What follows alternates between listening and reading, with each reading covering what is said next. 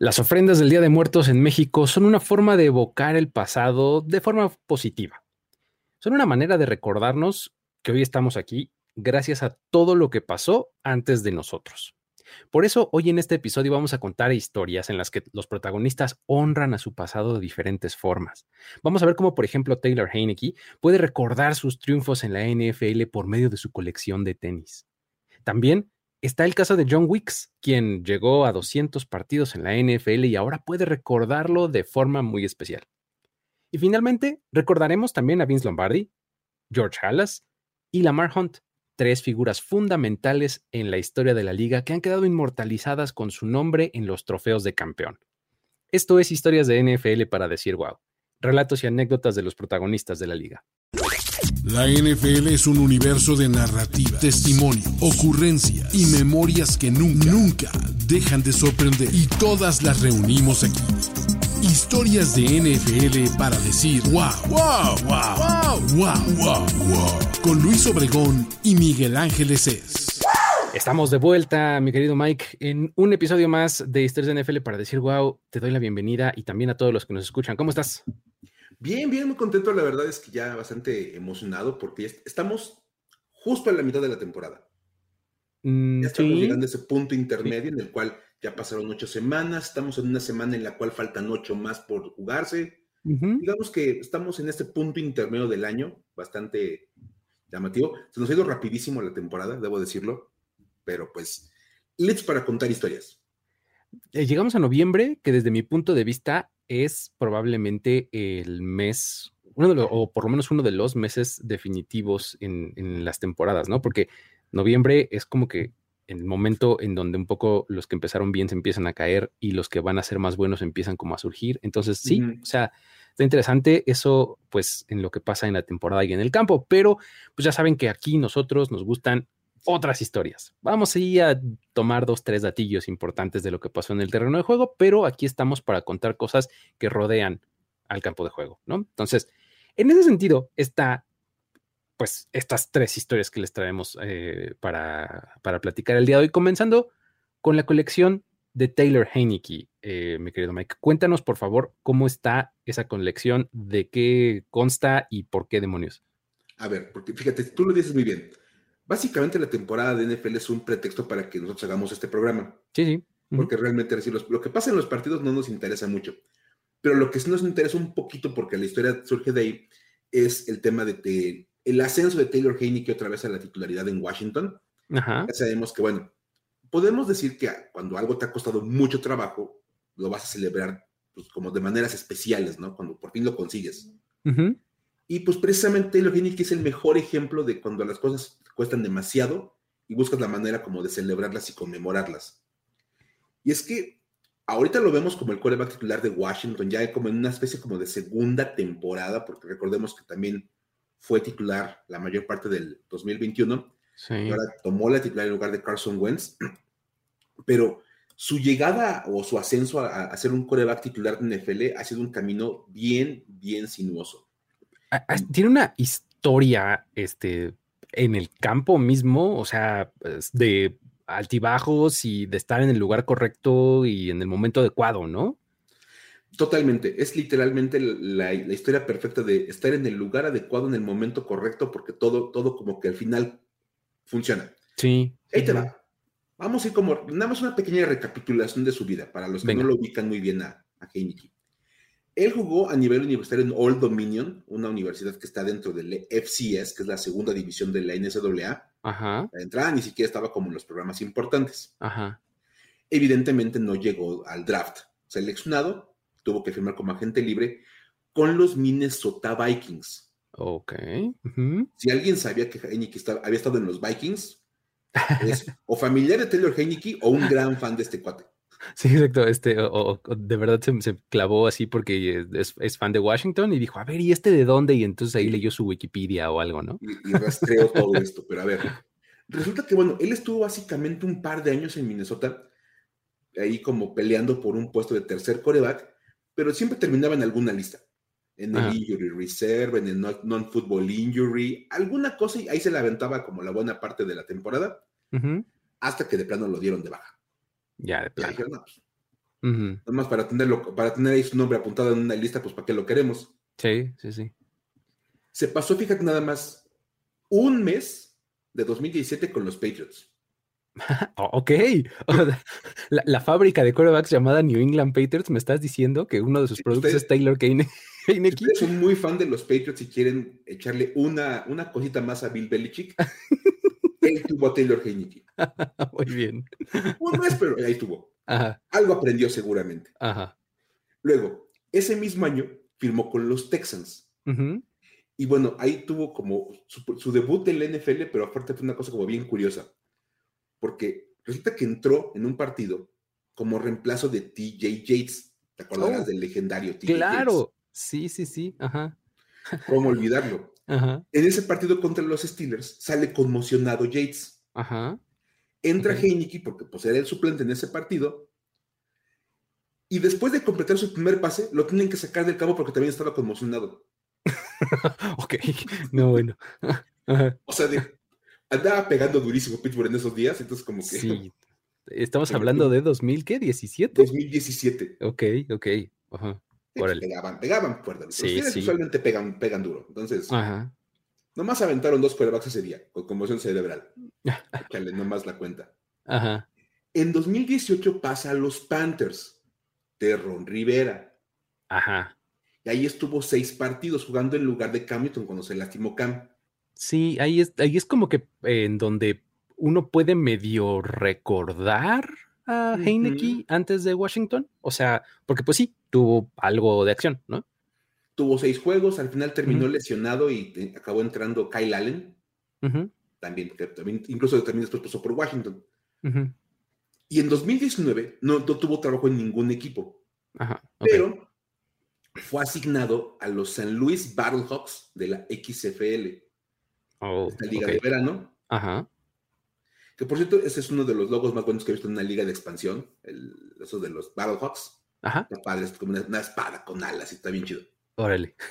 Está, está. Y luego, ahí, fíjate nada más, fue el coreback suplente. O sea, no, en, en la XFL no le alcanzó este para ser titular. No, Ok. imagínate. El titular era Jordan Tamu, que estaba, eh, estuvo un tiempo en los, en los Chiefs, Ujú, y de suplente ok. de Mahomes. Pues, bueno. Y en 2020, cuando viene la pandemia, que de hecho termina la temporada del XFL de manera prematura, Sí. te acordarás que incluso hemos platicado en programas previos so- en la- de la etapa anterior de los corebacks COVID. Ujú, ujú. Sí, que claro. esos- Esos corebacks que tenían ahí como que los equipos de te firmo, pero te firmo para que te quedes en tu casa y estudies el plan de juego y entrenes por tu cuenta para que no entres en contacto con nadie. Y en caso de emergencia, tú sí estés sanito, ¿no? Que podamos llamar y puedas lanzar pases, no como le pasa a los broncos que tuvieron que poner un receptor de coreback. A Kendall Hinton, ¿no? Entonces, básicamente era el coreback, quédate en casa, Ajá, para ponerlo más en nuestros términos, ajá. y lo firmaron ahí en, en Washington como el coreback, el coreback COVID. Ok. Lo divertido es que eh, el- eso de quedarse en casa era en la casa de su hermana, porque estaba viviendo en el, en el sótano de la casa de su hermana, en lo que acababa de estudiar la carrera, porque no la había terminado en Old Dominion. Ok. O sea, estaba estudiando a distancia, seguramente también, ¿no? Siendo el quarterback COVID de, este, de Washington. En ese momento era el Washington Football Team, ¿no? Y este, y ahí viviendo en el sótano de su hermana. Wow. o sea que era el coreback que estaba estudiando a distancia, pero no estaba estudiando con el equipo y el equipo ni nombre tenía y él tampoco tenía casa. O sea, era una cosa como medio rara.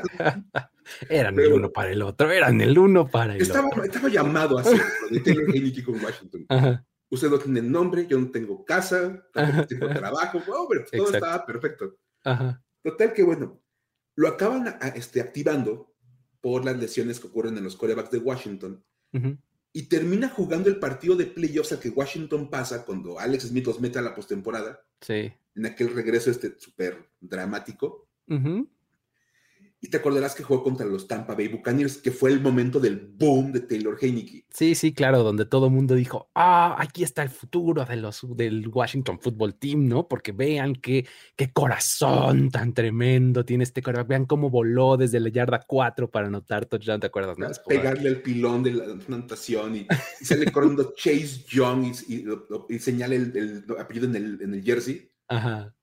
Fue, fue todo un momento. Washington perdió, pero Exacto.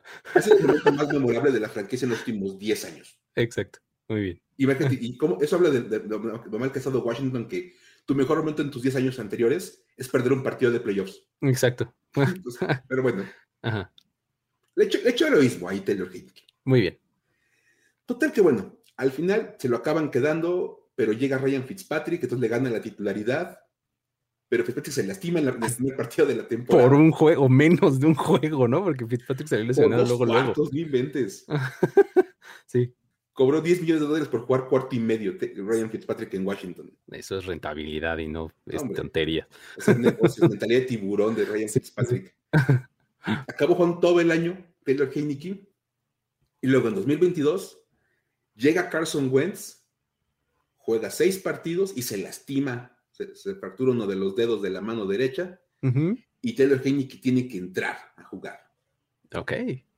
Entonces, ahí está el asunto. Ahí es, o sea, así llegamos al momento en el que estamos actualmente, ¿no? O sea, esta pequeña recapitulación.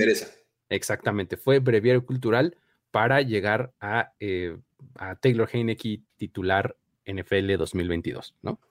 De repente se, o sea, para, y también explica mucho de por qué vamos a hablar de esta historia, porque dices, ok, todo lo que ha pasado, todo lo que ha vivido, evidentemente, bueno, eh, pues su primer partido como titular fue ante los, ante los Green Bay Packers, equipo del cual era fan, y le ganan, a, le ganan los Commanders a Green Bay y Heineke se pone 1-0 en la temporada, y a partir de ahí empieza nuestra historia.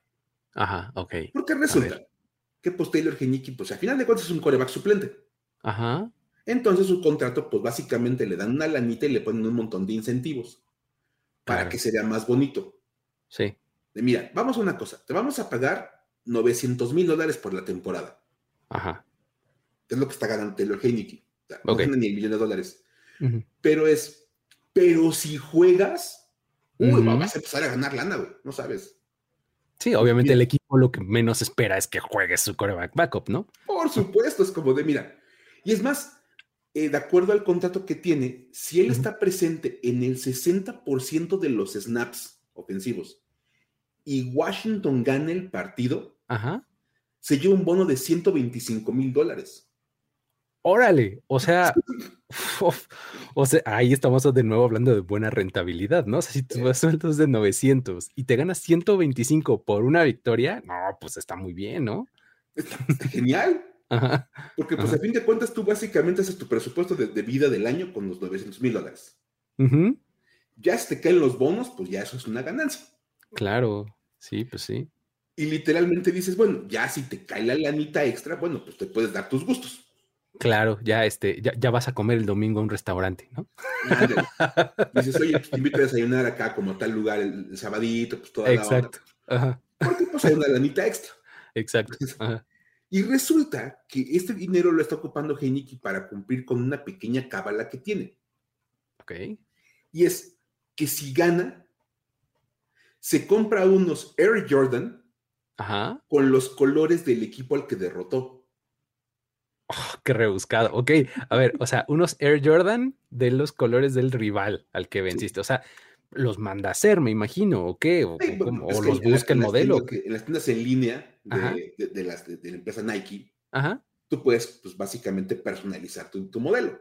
Oh, ok, ok, Entonces, como de, quiero este modelo, pero lo quiero con este color aquí y este color acá. Ya. Y entonces, pues el buen Taylor Heineke llegó la semana pasada, a media semana, pues, a la conferencia de prensa y le preguntan por los tenis, sube los piecitos y sus tenis en verde con vivos en amarillo. Eso es, de los Packers. Porque le, había ganado a los Packers. Ajá. Entonces, wow. O sea que básicamente este cuate lo viene haciendo y lo hace, y lo hace desde la temporada pasada. Ok, solo que no nos habíamos, no nos habíamos enterado. Sí, pues nadie se había dado cuenta, como que se, se volvió más interesante esta temporada porque ya lo está volviendo a hacer. Ajá, ok. Y resulta que la temporada pasada, así sacando como el calendario del año pasado de Washington, tuvo siete victorias como titular. Ok, ajá. Derrotó, ahí te va, a los Falcons, a los Buccaneers, otro momento sublime de Taylor Heineke. Sí, sí, total. Ajá. Le ganó a los Panthers, le ganó a los Seahawks, a los Raiders y dos veces a los Giants. Ok. O sea que tiene siete pares de tenis con los colores de los equipos a los que derrotó. Personalizados, digamos, ¿no? Exacto. sí. Ajá. Así con los colores, no sé, negro y rojo porque le ganó a los Falcons y toda la onda. Los de, los de, los de Tampa Bay así con color pewter, ¿no? Le dicen este. Anda el, el Twitter, color medio Ok. extraño. Ajá. Yo creo Muy que bien. haber sacado como la, la- la doble edición de los Giants, como los, los, los de local y los de visita. Ándale. Blanco con azul y rojo y los otros azules con blanco y rojo, ¿no? Puede ser, ¿no? Porque pues no van a estar repetidos. Exacto. Ok. Entonces, bueno, resulta que tenía esos siete, más los de los Packers, y ahora esta semana le va a agregar unos tenis más a su colección porque derrotó a los Colts. Órale, muy bien. Azul con blanco, ¿no? Azul o con blanco blanco. con azul, depende, ¿no? Ok. Eso sí, fíjate, dijo que esta semana no era como tan seguro que fueran a ser los colores tal cual de, de los Colts, Oh, ok. porque, pues obviamente ya sabes, Taylor Heineke, hombre del, hombre del pueblo, Ajá. un hombre que se debe a su público, dijo que va a dejar que la gente le ayude a elegir el modelo de la victoria. Ok. Ok, ok. Muy bien. Entonces, no sé cómo le va a hacer, no sé cómo, no sé cómo va a aplicar el crowdsourcing, Ajá. pero va a dejar que la gente le, le diga qué modelo comprarse para festejar que le ganaron a los, a los Colts. Y bueno, yo, yo ya dije, este, como aficionado a Washington, Que yo estoy dispuesto a poner de mi dinero, de mi salario, para que se compre tenis todas las semanas, Bueno, bueno, pues claro. de aquí hasta febrero.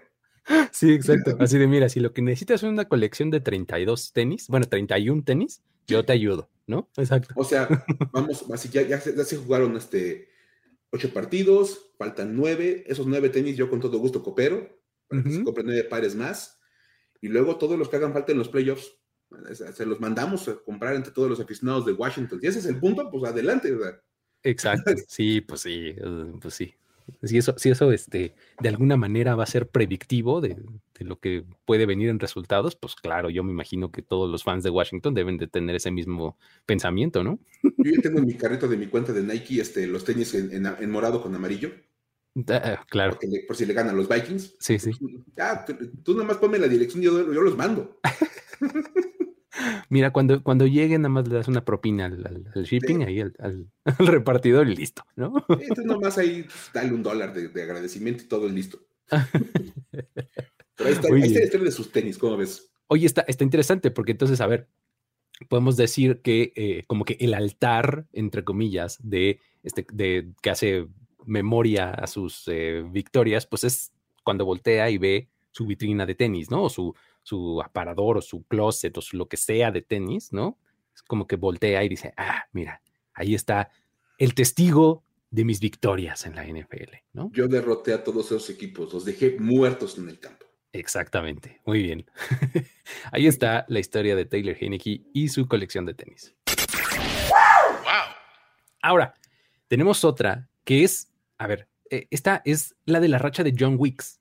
Wicks como semanas, W-W-E-K-S, o sea, Wicks, no, no John Wick, este, Keanu Reeves, no, no. No. A, a- a este, a este jugador no le mataron a su perrito ni nada, entonces, este, eh, tranquilos, todo bien. Él, él se llama John Wicks, ¿no? Y pues bueno, es, es el mejor ejemplo de que llegar a la NFL es bien complicado, pero en realidad es mucho más complicado quedarte en la NFL. Mantenerte, sí está dificilísimo. Sí, ¿no? Entonces, por eso tenemos que hablar de su racha.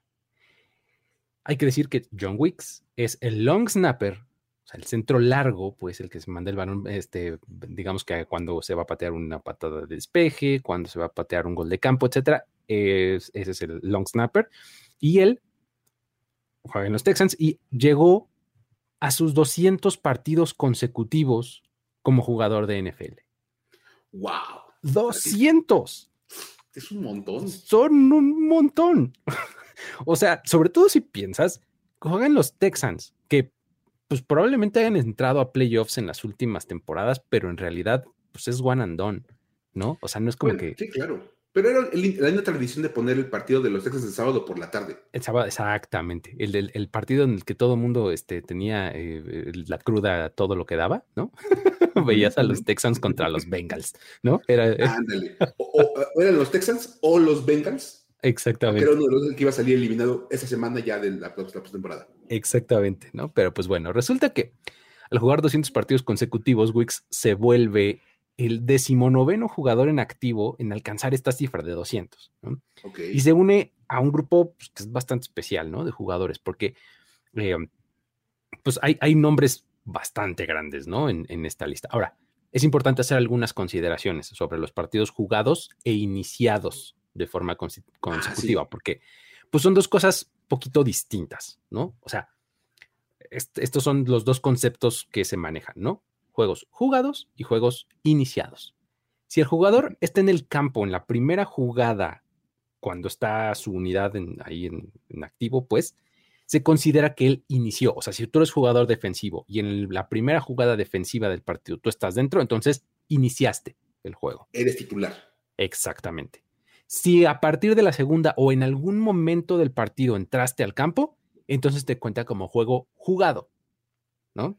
Pero no iniciado pero no iniciado. Ahí están las dos, las dos este, posibilidades. Obviamente, cuando inicias un partido también te cuenta como jugado, ¿no? Entonces, bueno, ahí está. Luego, este, um, para los jugadores de equipos especiales, ahí se pone un poquito diferente, porque aquí no existe la estadística de inicios en los, en los jugadores de equipos especiales, solamente hay juegos jugados, ¿no? Órale, fíjate, esa es una cosa que creo que yo, descubrí hasta que empezamos esta investigación Tal cual. Que los punters y los kickers y los long snappers no tienen oficialmente titularidades. No, solamente si, si entraste al campo, listo, te cuenta. Y pues ya, no, no tienes starts, ¿no? Como dicen, o sea, no hay, ¿no? Está, interesante eso. Pero bueno, este, esa es la consideración. Ahora, aquí vamos a, para contextualizar el logro de, John Wicks, vamos a, eh, a mencionar a los cinco jugadores con más inicios en la historia de la liga. El número uno es el mismísimo Brett Favre, quarterback de los Packers principalmente, pero pues que también pasó por los Jets y por los Vikings. Él tiene 297 inicios en temporada regular, más 24 de playoffs, lo que le da 321 en total. ¿ah? Luego está Jim Marshall, este defensive end de los Vikings, que tiene 270 en temporada regular y otros 19 en playoffs. O sea, le da un total de 289. Luego está el mismísimo Bill Romanowski, uno de los jugadores que, más me impresionaba su nombre cuando yo era niño, estaba bien padre. Escuchar Bill Romanowski, hoy me imaginaba así. Te pegaba durísimo. Peligroso, ¿no? Exacto, sí. Ajá. Él era linebacker de los 49ers, de los Eagles, de los Broncos, de los Raiders, o sea, eh, pasó por muchos lugares, ¿no? Él tiene 243 inicios en temporada regular y otros 28 en playoffs, o sea, tiene 271 en total. Luego está Mick Tingerhoff. Él era centro de los Vikings y tiene 240 más 19 en playoffs, o sea, 259 en total. Y el último es Philip Rivers, coreback de los Chargers y de los Colts, que eh, tiene 240 más 12 en playoffs, o sea, 252 inicios. O sea, los 200 de John Wicks todavía están un poquito lejos de, estos, eh, de estos, de este top 5, digamos, pero ya pinta, ¿no? Sí, ya se, pone como en el rango alto. Exactamente. Ahora, recordemos que él no va a poder tener esto porque él es long snapper y dijimos que no tenía inicio. claro. Entonces, vámonos a los, a los, juegos jugados, exactamente, que ahí es donde vamos a encontrar ahora sí este Special Teamers, ¿no? Aquí está el top 5. Jeff Figgles, él era pateador de despeje de los Patriots, de los Eagles, de los Cardinals, de los Seahawks y de los Giants. Él tiene 352 en temporada regular y otros 11 en playoffs. O sea, es un mundo. 363 partidos en total. Consecutivos. No inventes. O sea, bueno, evidentemente al ser punter, las posibilidades de que te lastimes son eh, son mucho menores, ¿no? Bajísimas, pero de todas maneras está impresionante, oye. Y fíjate, eh, también está interesante el hecho de que si lo piensas para un punter, pues un juego perfecto como los que han tenido los Bills recientemente y demás, pues si no entras al campo no te cuenta, ¿no? ¿O qué será? No sé. Habría que checar, pero bueno, dices, pues técnicamente si no, si no entró porque su equipo no despegó, pues técnicamente él estaba ahí. Pues estaba activo y todo, pero pues nunca entró al campo, entonces no cuenta.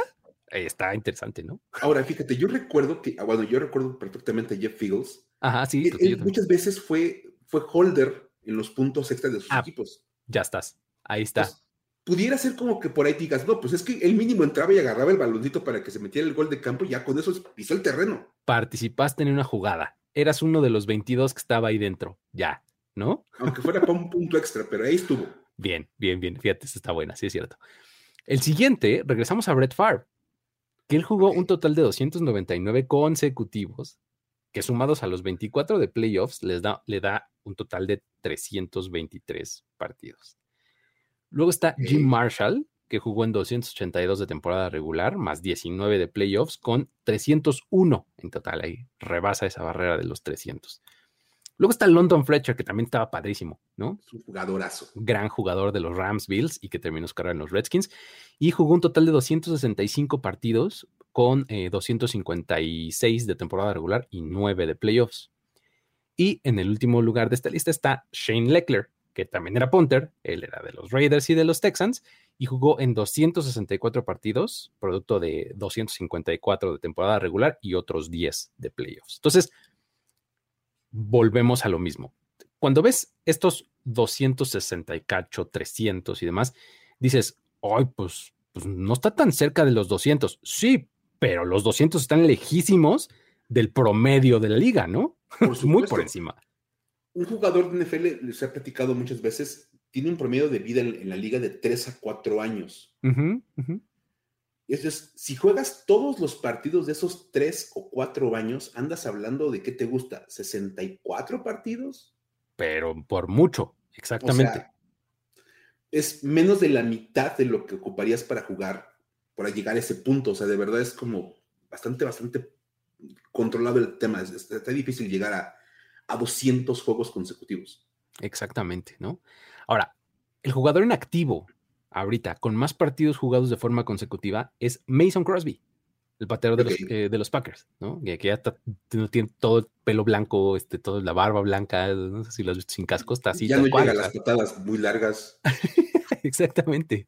Él suma 241 juegos en temporada regular y 23 de postemporada. ¿no? Ahí está el, activo con, más este, con más juegos, ¿no? Pero ahora, retomando y regresando un poco al caso de, específico de John Wicks, pues es, lógico pues, que llegar a estos 200 partidos consecutivos sea algo importante en su carrera, en su vida, y pues más si tomas en cuenta que pues lo que lo ha logrado en sus primeros 200 partidos. O sea, no se ha perdido ninguno, ¿no? Desde que llegó al NFL ha estado en todos sus juegos. Él llegó como agente libre novato en 2010 a los Texans, en el mismo equipo en el que sigue actualmente, y ahí ha estado todo este tiempo. O sea, es una constante de los Texans, ¿no? John Wicks. Ahora, para conmemorar esta hazaña, los Texans le hicieron una celebración especial el, jueves, el jueves pasado, que, este, que fue cuando estuvieron ahí, y fue ahí en el Energy Stadium. Y a este lugar llegaron Amanda, que es su esposa, y también su hija, y ahí estuvieron eh, Janice Cal y Hannah McNair, ¿no? Que son este, pues, los dueños de, los Texans, ¿no? Janice es la, es la, señora, la, grande, la esposa de, Bob McNair, ¿no? El, Exacto. que era dueño. Y Cal es el hijo y Hannah es su esposa. El hijo, exactamente, el hijo de, Bob McNair. Y pues bueno, ahí para conmemorar esto, eh, le dieron un, regalo ahí a John Wicks que recibió un pastel de, un pastel, ¿no? Luego un, 200 que tenía eh, este, un, como fotos, ¿no? O imágenes de todos los esos mosaicos, ¿no? Que hacen. Ajá. Está, e, está padrísimo porque pues, es una gran ofrenda, justamente. O sea, este es está precisamente el mismo principio de una ofrenda, es ese justamente, ¿no? Aquí está un objeto que representa todo el pasado y aquí hay una foto de cada uno de los 200 partidos en los que has participado, ¿no? Está buenísimo. Ahora, poniéndome la verdad un poquito crítico, imagínate nada más las imágenes de juego de un long snapper. Ah, bueno, era imagen del partido, a lo mejor estaba de Andre Hopkins ahí atrapando un touchdown. No, pues tienes que ser imágenes tuyas, ¿no? Como de, aquí estás eh, como long snapper en un partido y aquí, pues también en la misma posición. Exacto. Es exactamente la misma foto, pero con un rival diferente. Con un jersey distinto. exactamente. O a lo mejor es así de, este, estaba, este, ves así a un coreback de así, este, no sé, Matt Shop, por ejemplo, de los Texans ahí lanzando un pase y en la banca de fondo se veía él así, ¿no? Ándale, sentado en la banca junto a DeAndre Hopkins. Ándale, exacto, exacto. Y el que junto a ti, DeAndre Hopkins. Oh, wow. Oh, wow, ¿no? Mira, ¿te acuerdas cuando estaba Arian Foster en este equipo? tú estás ahí atrás. Mira, en esta foto sales tú con JJ Watt. Wow. Exacto. Sí, sí. Digo, nada más como un comentario que verdad surge de repente en mi este tipo de observaciones.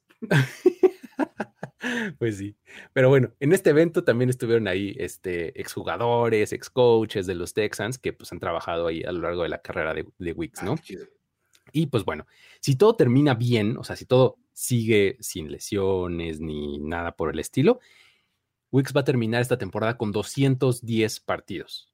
¿No? Y pues bueno, esto lo va a acercar un poquito más a esta lista histórica que, que acabamos de comentar, ¿no? Así está.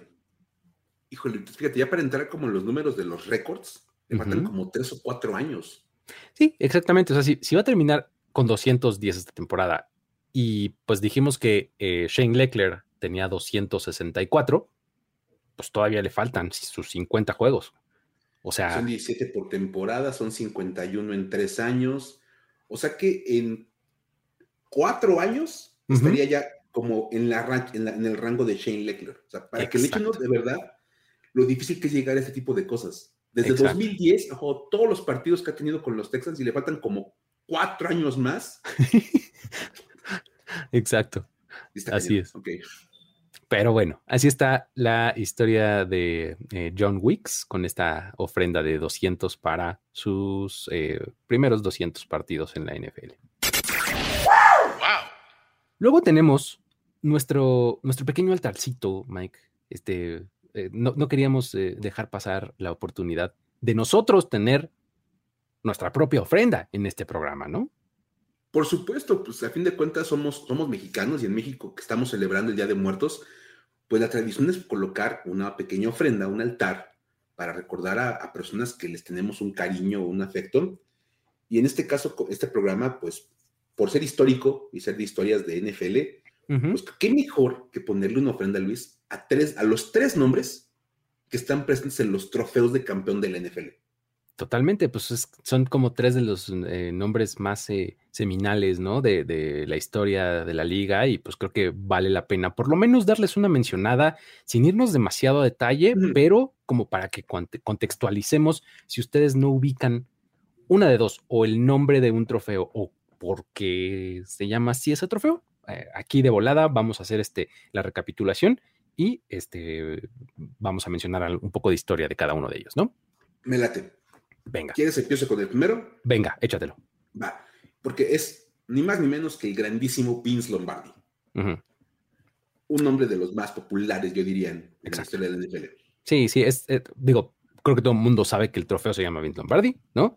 Eh, y más o menos uno tiene idea quién es Vince Lombardi, porque además es uno de esos personajes que ha trascendido la cultura deportiva y se ha metido en la cultura general, ¿no? Totalmente. Es más, tiene frases motivacionales que se pueden ocupar en cualquier contexto, en asuntos empresariales, escolares, no sé, de verdad hay como muchas cosas en torno a Vince Lombardi. Pero fíjate, ahí va una breve semblanza de su vida, así muy breve, muy chiquita, como cuando pasas en, la este, muestra de ofrendas en la escuela. Esas que ponen, cada, salón pone su ofrenda. Entonces, sí, sí, sí. Como que platicas rapidito algo para que la gente se lleve algo de información. Ajá. Ahí les va. Hablamos de Vincent Thomas Lombardi, que nació el 11 de junio de 1913. Ya, Su primer trabajo como coach en la NFL fue en el staff de Jim Lee Howell con los New York Giants, tomando el puesto que actualmente conocemos como coordinador ofensivo. En aquella época se le llamaba así. Y un dato que es maravilloso, cuando tú crees que tienes un gran staff de coacheo, nada más acuérdense que Jim Lee Howell tenía como coordinador ofensivo a Vince Lombardi y como coordinador defensivo a Tom Landry. Exactamente. Y aquí estoy sosteniendo en mi mano un libro que así lo atestigua, Landry versus Lombardi. Era, no es cierto, se llama Landry and Lombardi. Gran libro que justamente habla de esa época, de esos Giants y cómo fueron un semillero para estos dos.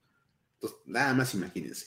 Pero bueno, en 1959, Lombardi toma el puesto de head coach de los Green Bay Packers y comenzó lo que fue una de las grandes dinastías en la historia del NFL. Porque durante los 60 ganaron cinco campeonatos en siete años. Órale. Es impresionante, o sea, de verdad.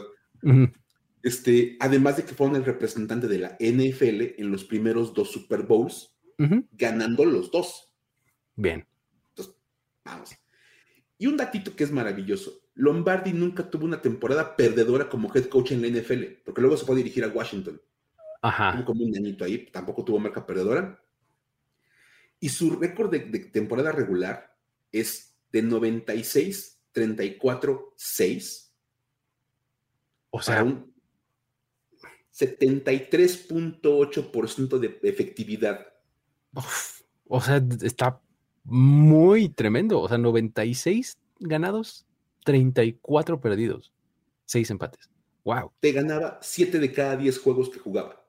Sí, está impresionante.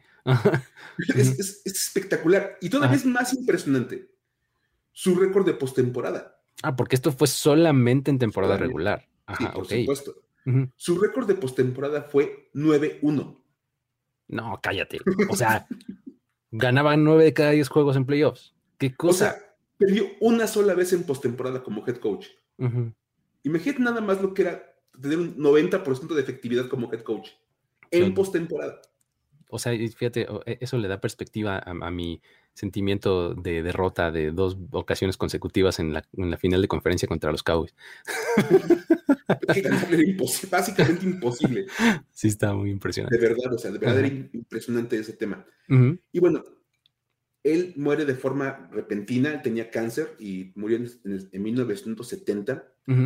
Y ese mismo año, así, en cuanto Bill Lombardi muere, fue inducido al Salón de la Fama.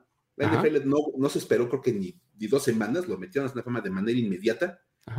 Y se decidió en ese momento que el trofeo al ganador del Super Bowl iba a ser llamado el trofeo Vince Lombardi en su honor. Está buenísimo. Pues es que creo que venía como de forma casi natural, ¿no? Sí, como que literalmente nada más era cosa de esperar a que muriera para ponerle el, tributo ahí en, la mesa, o sea, de verdad. Muy bien. Entonces, esa es la historia de Vince Lombardi, así como muy, muy breve. Van a encontrar mil páginas y datos y libros en torno a su, a su carrera, pero bueno, ahí está platicadito breve de lo que es Lombardi. Ahí está Vince Lombardi y su súper relevancia y por qué el trofeo de campeón se llama así. Ahora, vámonos a los de las conferencias. En la conferencia nacional está el mismísimo George Halas, ¿no? Aquí estamos hablando de George Stanley Halas, que nació el 2 de febrero de 1895. Él era apodado Papa Bear y Mr. Everything, ¿no? Pero además su historia también está bien padre porque él era jugador, coach y además dueño, ¿no? O sea, qué chido. Está impresionante. O sea, regaba las plantas del estadio y este. Lo cual explica por qué le decían Mr. Everything. Exacto, sí, pues claro, exacto. Tiene todo el sentido del mundo. Ahora, en 1920 él fue uno de los fundadores del American Professional Football Association, que es lo que ahora conocemos con la, como la National Football League, ¿no? Ok. O sea, después evolucionó esa liga, se hizo la NFL y demás, ¿no? Eh, como jugador, él fue MVP del quinto Rose Bowl en la historia. O sea, o sea, estamos hablando de gente que realmente está poniendo las bases. ¡Pum! O sea, del quinto Rose Bowl, o sea, el, abuelo de los tazones. Exactamente, así es. Y él fue MVP del quinto, imagínate, ¿no? Eh, luego, su carrera profesional comenzó en los Decatur Staleys, ¿no? Que pues eh, es, la primera iteración de los Chicago Bears, ¿no? Este, antes de convertirse en los Cardinals y en no sé qué, y, o sea, de todas estas este, reversiones y versiones que han habido en ese equipo, eh, los Decatur Staleys fueron la primera y ahí fue donde él eh, comenzó su carrera, ¿no? Luego, hubo momentos en los que incluso fue coach y jugador del equipo al mismo tiempo. Ahí él se alineaba como receptor a la ofensiva y como defensive end a la defensiva. Aparte jugaba en los dos lados. Por supuesto, era holder y este, nada, no, no, sé si no, pero este, pero sí, jugaba de los dos lados del balón, ¿no? Entonces, ahí está. Luego, este, mm, él ganó un total de ocho campeonatos en la NFL. Fue dos veces coach del año y su número, que era el 7, hoy día está retirado en los Chicago Bears. Pues sí, como no, digo. Totalmente, ¿no? Y pues bueno, ahora el trofeo de campeón que se le da al ganador del campeonato de conferencia de la NFC es el trofeo Halas, ¿no? en honor a Papa Bear, ¿no? Y en 1963 fue parte de la clase inaugural del Salón de la Fama. O sea, sí realmente este señor estaba presente así, casi, casi, este, eh, cuando todo inició, o sea, literalmente de la parte del génesis del, fútbol americano como profesional como tal. Imagínate, jugó el Rose Bowl 5, o sea, fue parte de la clase inaugural del Salón de la Fama. O sea, cuando se estrenó, él era uno de los primeros. Sí. Wow, qué padre. Sí, así es. Ajá. Muy bien. Y en la otra conferencia tenemos a, pues como que su complemento, que es Lamar Hunt, ¿no, Mike? ¿Por qué no nos cuentas de él? Ah, este también es un, es un personajazo, el buen ah, Lamar Es increíble, Lamar Hunt es de, de, lo mejor que hay en la historia de la liga. De verdad. Está muy algún día, algún día haremos un programa sobre Lamar Hunt y de este tipo de personas, porque de verdad es un hombre maravilloso. Pero a ver, él nació el 2 de agosto de 1932 y básicamente fue un ejecutivo, o sea, él no estuvo como tan metido en el terreno de juego, él era como un promotor del deporte y se encargó de promover eh, en, Estados Unidos el fútbol americano, el fútbol soccer y el tenis. O sea, le entraba a todos esos. una cosa que le, gustaba el deporte. Es interesante. Por ahí leí que le gustó mucho el fútbol soccer por su esposa. Ok. Que, es, que, era, que era de origen europeo. Ajá. Y se lo llevó un día a ver un partido de fútbol en Europa y el, el señor quedó maravillado con el fútbol soccer y que hasta creo que fue como a nueve o diez mundiales, una cosa por el estilo, o sea, una cosa interesante. Total que bueno, es más, no hablando de NFL, él fue el fundador de la MLS.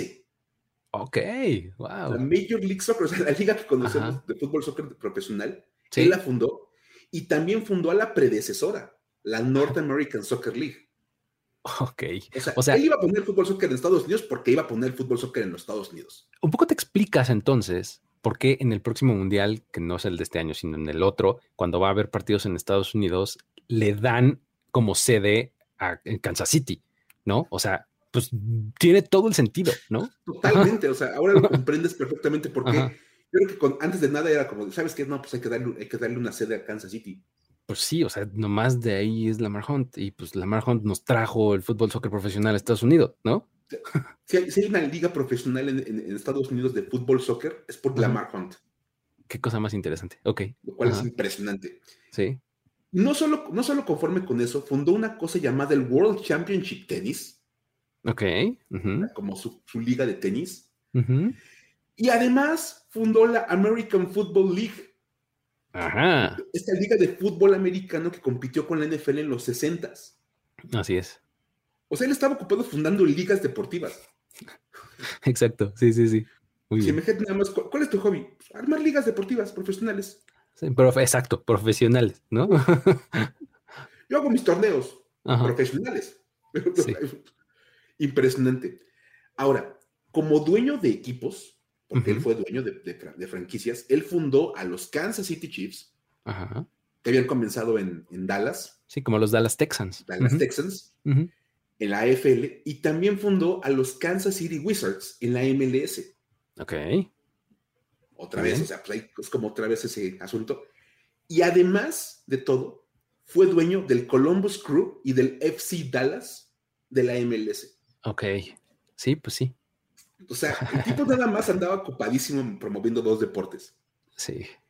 Él además, ya como regresándonos al tema del NFL, fue una de las piezas cruciales para la fusión de la NFL con la AFL. Así es, bien. O sea, él fue de los que movió todas las piezas para que las dos ligas se unieran y formaran la actual NFL. Sí, se dice que cuenta la leyenda que entre, entre él y Tex Ram fueron como que como las contrapartes que fueron muy importantes este, para, para esta fusión, exactamente, porque los dos comisionados que estaban en sus propias ligas cada uno, eran así guerra, ¿no? Sí, y en cambio ellos eran como por el lado amistoso. Entonces, bueno, si uno quiere otra vez como entender cómo llegamos a esta NFL actual tan poderosa, pues es gracias a gente como Lamar Hunt y como Texas Ram. Exacto.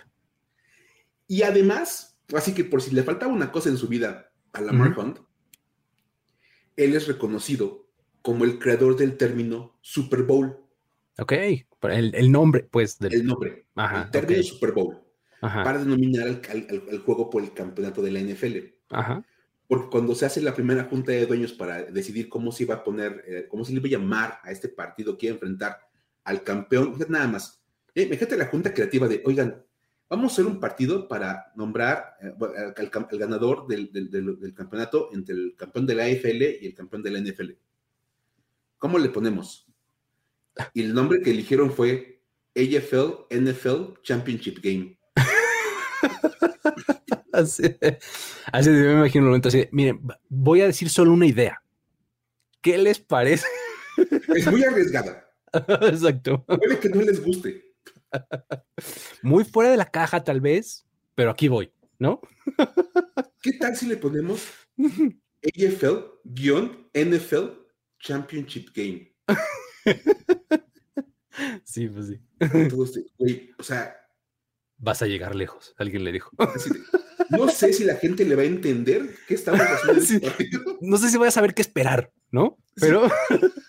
Pero creo que al final de cuentas, con un poco de análisis, puedes caer en qué estamos buscando. Exacto. Y, dicen que, bueno, evidentemente está todo el tema de los tazones colegiales. Ajá. Y obviamente, pues Lamar Hunt decía que este era el Super Bowl, el Super Tazón. Exacto. Por ser el tazón de los profesionales. Entonces, digamos que él, acuñó el término y por alguna razón, no sabemos por qué, los medios prefirieron el término Super Bowl por encima de AFL NFL Championship Game. Sí, sí, sí. Así de, ¿qué onda? Oye, ¿cuándo vas a estar este, para ver el AFL NFL Championship Game? ¿Qué onda? ¿Le caes a la casa para ver el... No, espérate. Ni siquiera te, aburres antes de acabar de decir el nombre. ¿Qué onda? ¿Vas a ver el juego? Exacto, ya más fácil, ¿no? Más fácil. El Super Bowl quedaba maravilloso. Muy bien. Y bueno, nada más hay que decir que él fue inducido al Salón de la Fama en 1972. Bien, eso es. Perfecto. Ahí está. Entonces, por esa, por esa razón, el trofeo que gana, que sí que se le otorga al ganador del campeonato de la AFC es el trofeo Lamar Hunt, ¿no? Totalmente. Entonces, sí, pues ahí está. Ahí está nuestra pequeña ofrenda de muertos en la que recordamos a tres personajes que son totalmente claves en la historia de esta liga. Datos para decir, wow.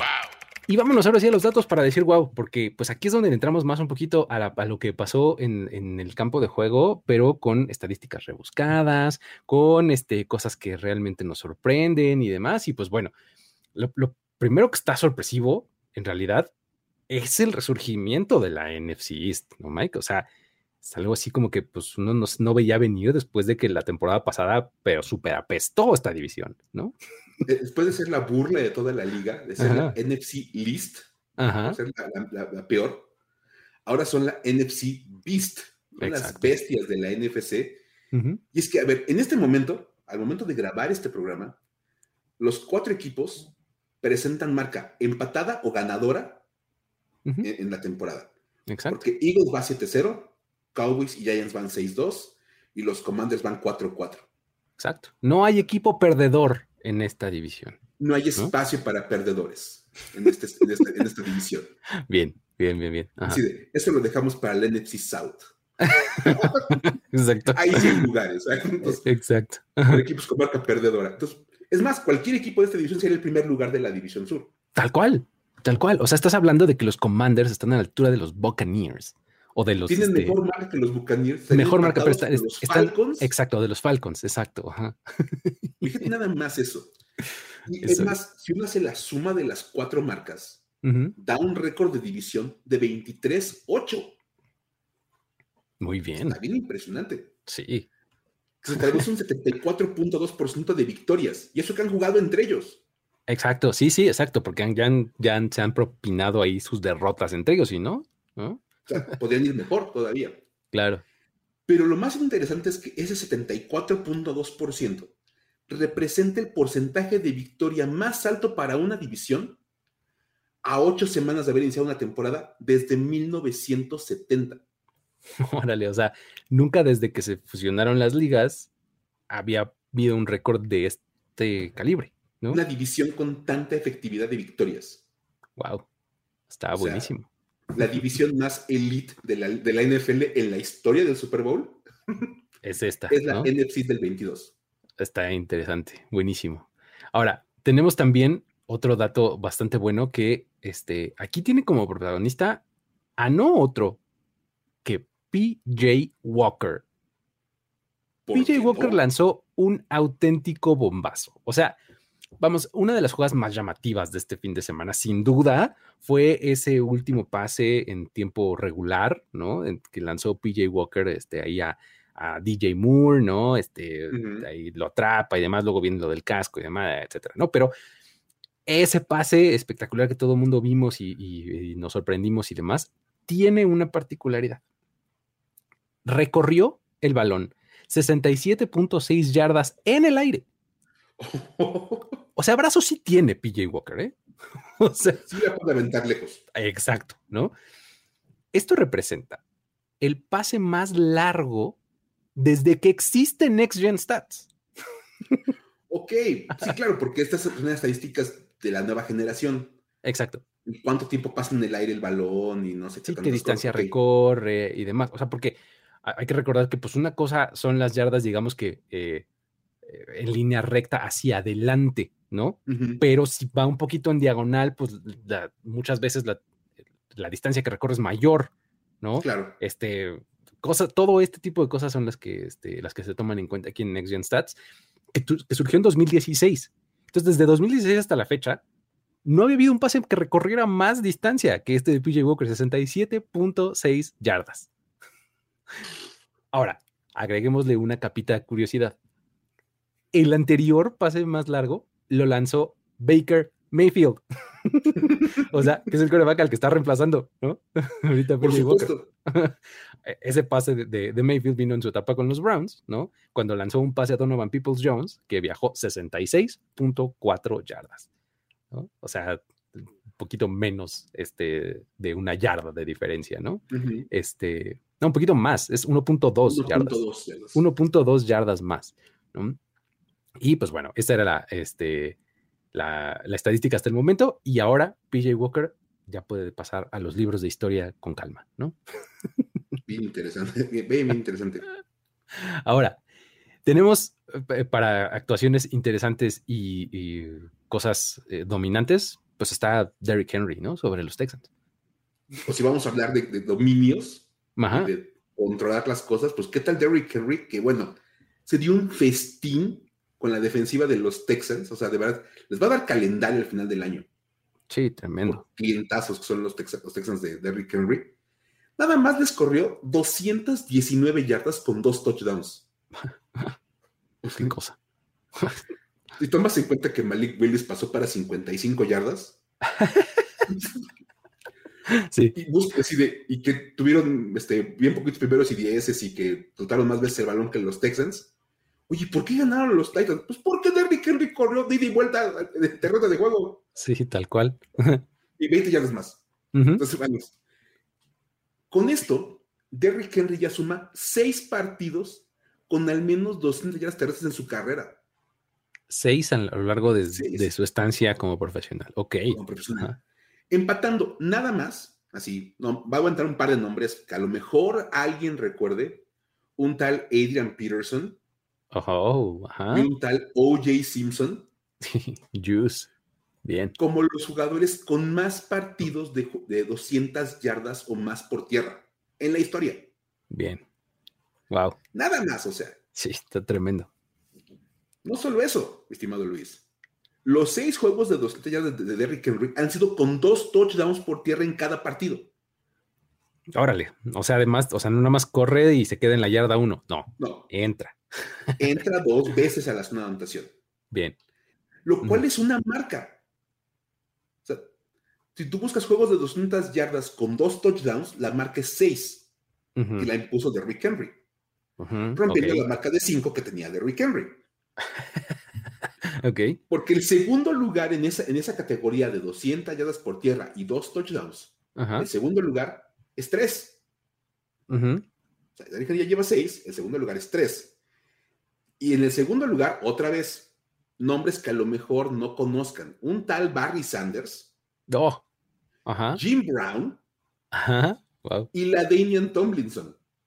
órale, O sea, la, la- la- la categoría o el, el grupo con el, que se, con el que se codea Derrick Henry de este tipo de estadísticas es la elite de la elite de los corredores. totalmente, la, la élite histórica, ¿no? De, Sí. de la NFL, totalmente, sí. Totalmente. Y bueno, nada más para acabar de hacer esto todavía más espectacular, Derrick Henry se está alimentando totalmente en su carrera de la defensiva de Houston. Porque en los últimos cuatro juegos, cuatro partidos, ujú. suma 892 yardas y nueve touchdowns. No inventes, pues sí, son cuatro juegos, pues si haces la división de cada uno le toca más de a 200 y pues también más de a dos touchdowns, ¿no? O sea, está verdaderamente espectacular la manera en co- como. Derrick Henry le pasa por encima a la defensiva de los Texans. O sea, si usted juega fantasy y tiene a Derrick Henry, asegúrese de ponerlo en cuando juegan contra los Texans, ¿no? Vas a tener la cantidad de puntos que tú quieras Sí. ahí este, sobre eso. De verdad, es, es- es impresionante de Derrick Henry. Está buenísimo. Ahora, impresionante también está lo de Bill Belichick. Hay que darle poco de seguimiento a esta, este, a esta historia que les, y este dato que les hemos contado últimamente, que pues bueno, habíamos hablado de esta posición histórica, además, este, victorias en una carrera, ¿no? Esta semana ya logró moverse ligeramente. Cuando los Patriots ganan contra los Jets 22-17, Belichick llega a 325 victorias como entrenador que pues ya le sirven claramente para rebasar y romper el empate que tenía con George Halas, de quien acabamos de hablar hace un momento. ¿no? En el segundo lugar de todos los tiempos. Con eso, Belichick ya necesita nada más 23 victorias para rebasar a Don Shula como el coach más ganador de todos los tiempos. Ahora, 23 victorias, pues son un par de temporadas, ¿no? O sea, sí necesita un par de años más, ¿no? Este, y pues ganando todo, ¿no? O sea, entonces no está todavía tan, tan fácil, pero de cualquier manera esto ya le da un escalón más a su estatus de legendario, ¿no? Está muy impresionante. Lo mantiene en posición de pensar en que con unos tres añitos Sí, estaría en condiciones. Sí, o sea, 23, este, pues a lo largo de tres años ya suena mucho más alcanzable, ¿no? Sí. Pe- Pero, bueno, ahora, por cierto, esta también fue la victoria 37 de Bill Belichick sobre los Jets, que es la mayor cantidad de un head coach contra este equipo. O sea, nadie le ha ganado más que Bill Belichick a los Jets 37 veces. Y además eso incluye 13 victorias de manera consecutiva sobre ellos. O sea, corría el año de 2015, la última vez que los Jets le ganaron a los Patriots, básicamente. No inventes. O sea, otros clientazos así, pero. Tal o cual. sea, como, como en la escuela, ya sabes, en las clases de español de libro es al librero como Ah, eh, Derrick Henry es a los Texans como Bill Belichick a los Jets. exactamente. Así es. Mira, qué buen ejercicio acabamos de hacer de similitudes este, lingüísticas. Así es. Muy bien. Ahí están los datos para decir wow de esta semana y también así llegamos al final de este podcast, de esta edición de esta semana en donde estamos eh, siendo publicados el día 2 de noviembre, Día de Muertos del año 2022. Muchísimas gracias, Mike, por haber estado por acá. Gracias también a todos ustedes por haber eh, descargado esto. Ya saben que pueden suscribirse al feed de este podcast y también al de Mundo NFL, en donde pueden encontrar otros tres productos de este tipo. ¿Sale? Eh, Mike, ¿cómo te encuentran en redes sociales y eh, por qué deberían de hacerlo? Cuéntame. Ah, Pues bien, bien, no sé por qué deben. Así, no Ah, sí. tengo ninguna explicación. no me siga, estoy perdido. Ah, ¿no? La verdad es que así, no tengo mucha. No, no, no, es que, bueno, Sí. si quieren así como pláticas más como de este estilo de NFL y que sigamos comentando lo que, va- lo que, lo que pasa en los partidos y cosas que pasan alrededor de, Me pueden encontrar en Twitter como arroba F-escopeta. Muy bien, perfecto. A mí me pueden encontrar en arroba el buen Luigi también en Twitter y eh, pues con eso nos despedimos. Nos estaremos encontrando una vez más con más historias la próxima semana, ya instaladas en el mes de noviembre. Eh, y pues para ver qué tal se empieza a poner ya la situación, ya rumbo a playoffs y demás, ¿no? Luis Obregón, Miguel Ángeles se despiden. Hasta la próxima. Bye bye.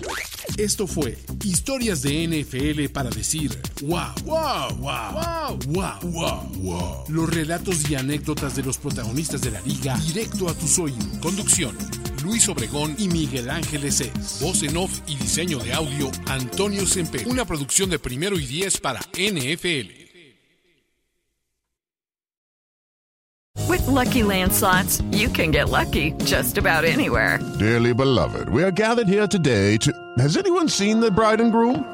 Sorry, sorry, we're here. We were getting lucky in the limo and we lost track of time.